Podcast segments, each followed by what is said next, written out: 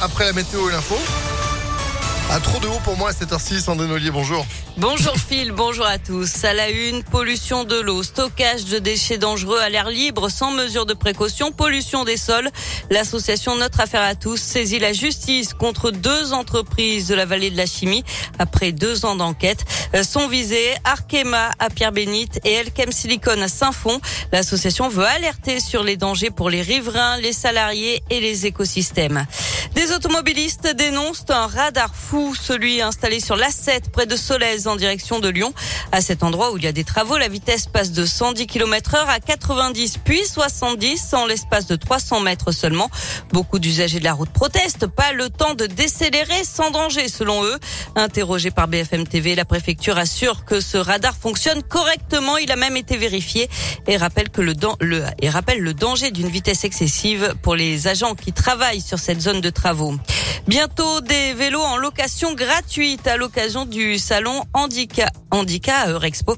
Un nouveau service vélo est présenté cet après-midi, un vélo adapté pour les personnes en situation de handicap, les personnes âgées et les familles. Ce vélo sera disponible gratuitement dès aujourd'hui dans la métropole de Lyon. L'expérimentation va durer six mois. En bref, près de 400 kilos de cuivre dérobés dans une entreprise de Vénissieux. Ce sont les employés qui ont découvert le vol en arrivant au travail lundi matin, sans le progrès. La fin de la trêve hivernale, à partir d'aujourd'hui, les expulsions locatives peuvent reprendre. Ça pourrait concerner 30 000 ménages en France, selon la Fondation Abbé Pierre.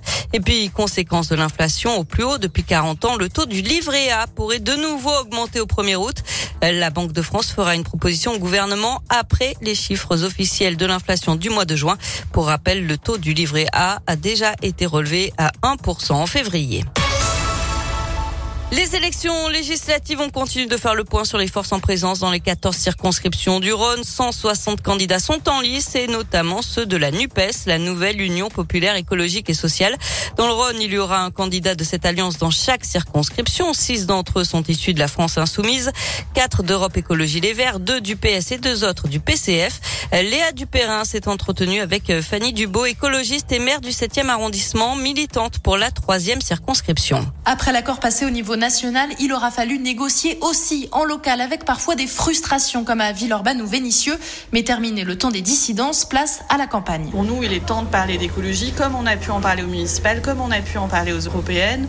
Les rapports du GIEC euh, se succèdent, l'urgence écologique est là et donc c'est l'occasion de dire bah, il faut mettre des milliards d'euros sur la table pour nous adapter au changement climatique et puis changer nos modes de vie pour euh, les générations futures. L'Union de la gauche qui porte aussi un programme social espère envoyer le plus de députés possible à l'Assemblée. Pourquoi pas une cohabitation et un Jean-Luc Mélenchon Premier ministre Il y a aussi un autre enjeu. On gagnerait au niveau local à avoir euh, des députés de la même couleur politique que la majorité euh, à la ville et à la métropole pour euh, eh bien, faire avancer des sujets où parfois on est bloqué par le niveau national, par les lois, etc. Eh bien, on travaillerait du coup main dans la main avec ces députés-là pour faire avancer le territoire. La nouvelle Union de la gauche veut aussi mobiliser largement pour empêcher l'abstention de grimper. Et on le rappelle, le premier tour des élections législatives, ce sera le 12 juin.